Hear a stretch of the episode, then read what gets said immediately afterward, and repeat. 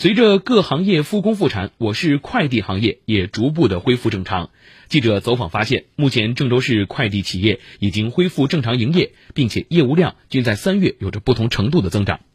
记者了解到，该网点人员的三月中旬已经是全部到齐，网点每天送出的快件数量约为两千五百件左右，已经和疫情前的工作量持平。